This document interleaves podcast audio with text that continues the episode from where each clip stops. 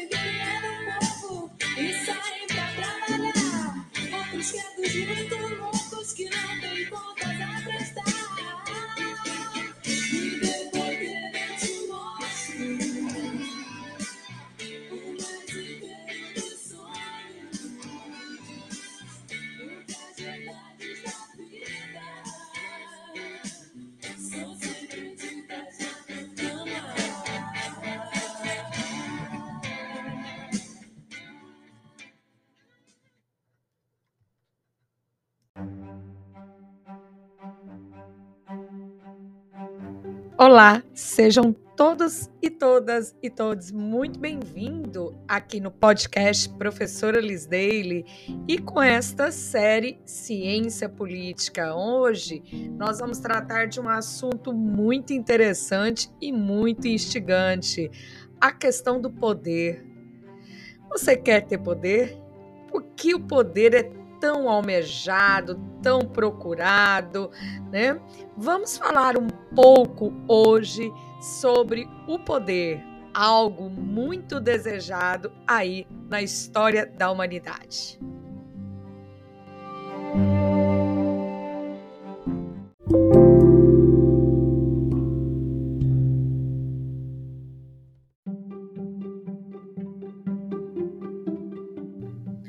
Poder certamente constitui um dos mais importantes processos sociais das sociedades humanas, não se restringindo historicamente a nenhuma que tenha prescindido dele. As relações de poder, elas estão assim disseminadas por toda a sociedade. Havendo assim, no entanto, uma hierarquia que difere de um grupo social para outro. O que difere é o poder. E o que é comum a todos é que há um poder supremo a todos os outros, o qual estão submetidos, que é o poder político. Quer seja com a função de organizar a vida em sociedade, ou de estabelecer a dominação de um grupo pelo outro, é um fato indiscutível a sua ascendência sobre os demais poderes. Sua legitimidade deriva de sua necessidade. Poder é necessário para estabelecer a necessária convivência social. Desse modo, a gente tolera um grau maior ou menor de uma dominação de um grupo sobre os demais. É difícil ter uma sociedade sem o exercício de poder, não é?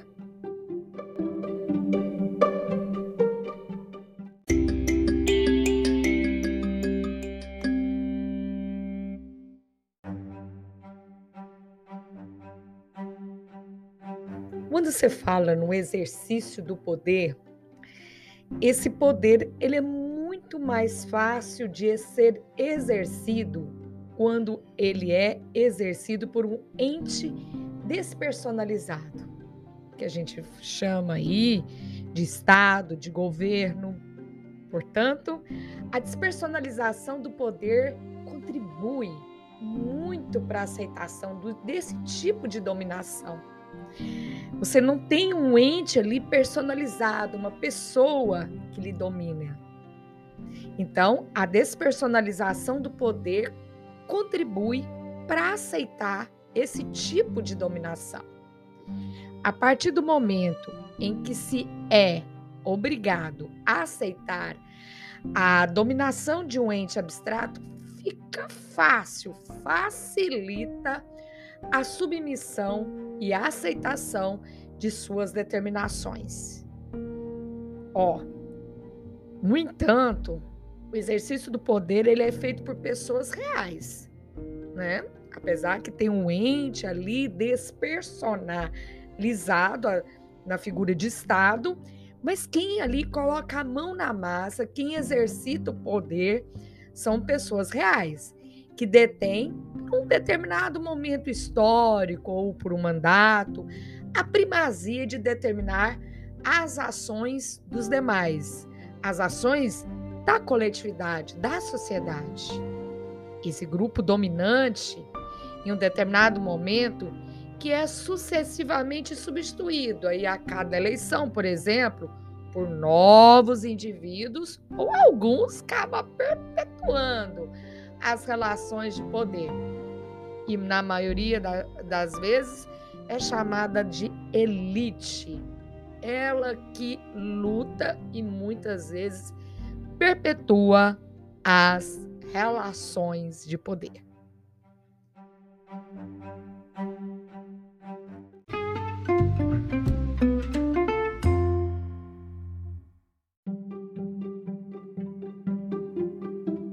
o poder, o poder tão procurado por todos, não é? Não é verdade? O poder é algo assim que é instigante, muitos desejam estar no poder, alimentar do poder, exercer o poder. E como se dá esse exercício do poder? É um processo social. Na medida em que indivíduos ou grupos sociais apresentam condições de modificar ou alterar o comportamento de outros grupos ou pessoas, se dá o exercício de poder. Então, o exercício de poder, ele está diretamente vinculado à cultura dos grupos sociais, que estabelece aquilo que tem ou não valor numa sociedade particular. Vamos dar um exemplo? Se a força física é valorizada em um determinado grupo, é ela que se tornará o principal componente do poder. Então, nós temos um valor, né? E o valor, quem detém esse valor, acaba mandando no outro. Vamos dar o um exemplo de novo? Se a força física é valorizada, é ela que se tornará o principal componente do poder. Vamos dar outro exemplo? Caso seja a capacidade dos indivíduos em relacionar-se com a divindade, aí se torna importante os sacerdotes. Eles terão mais valor e, desse modo, eles exercerão mais poder. Vamos dar outro exemplo? Em grupos menores, por exemplo, num grupo de amigos, terá mais poder aquele que detém os elementos mais valorizados pelo grupo. É, é isso mesmo. Exercício de poder constitui uma das mais importantes interações sociais existentes. E normalmente, o dono da bola é que tem o poder.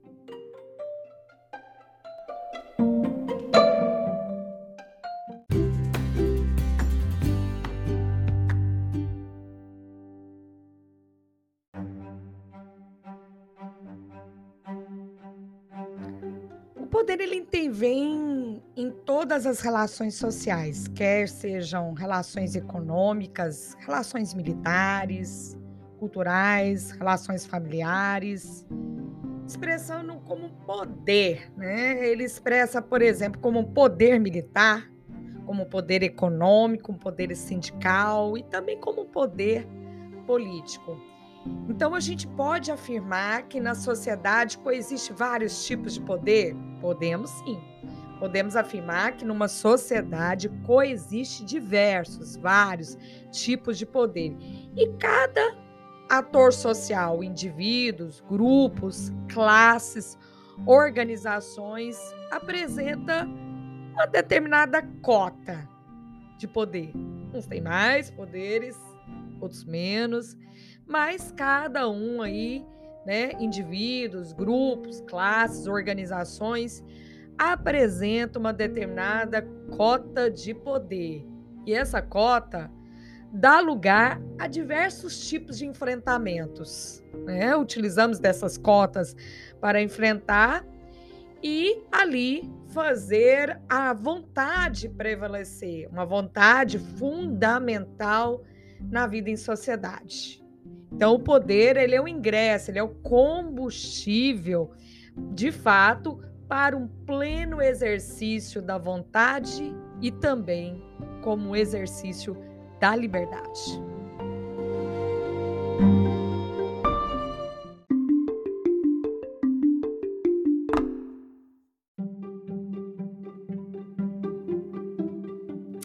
Mas aqui a gente não vai falar de poder sozinho, né? É muita responsabilidade. Vamos chamar Norberto Bobbio?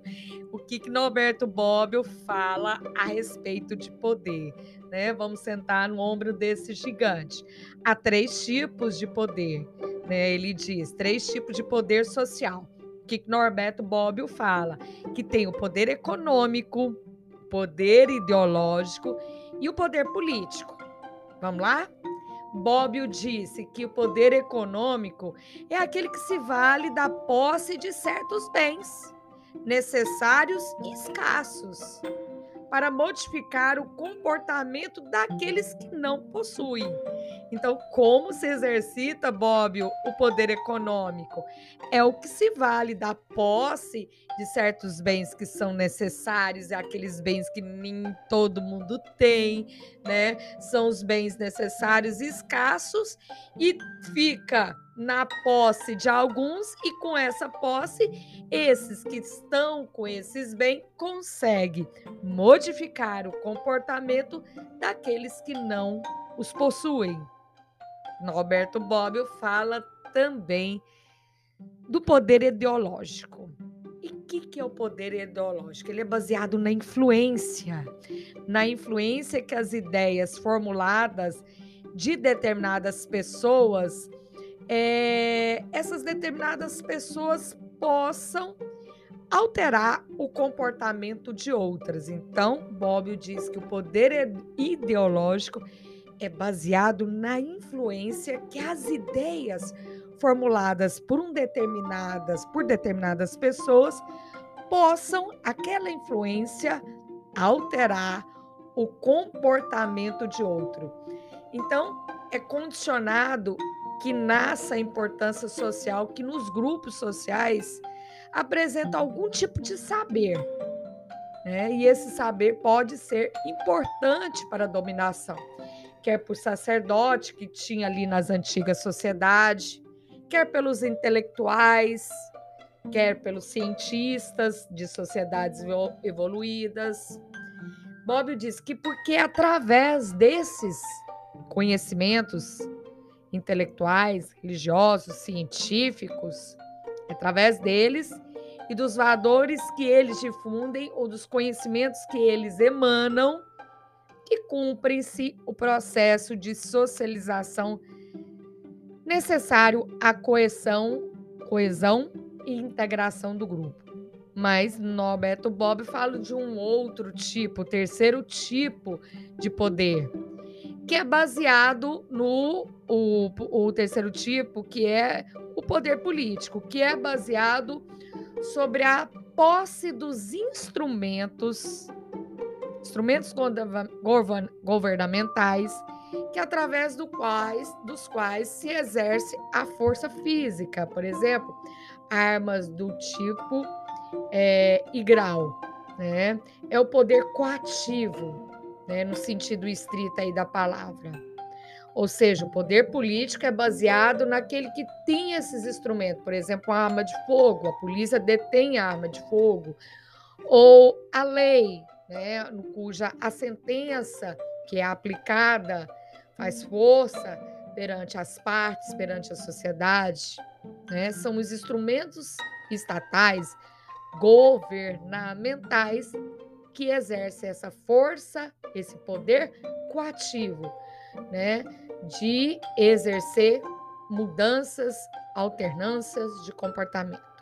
Enfim, para a gente encerrar, Bobbio ele fala que esses três tipos de poder têm como característica comum instituir, manter uma sociedade de desiguais, ou seja, Norberto Bobbio fala que esse poder, esses três tipos de poder, divide a sociedade entre ricos e pobres.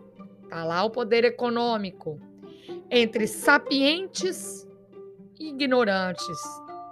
Tá lá o poder ideológico, entre fortes e fracos. Tá lá o poder político.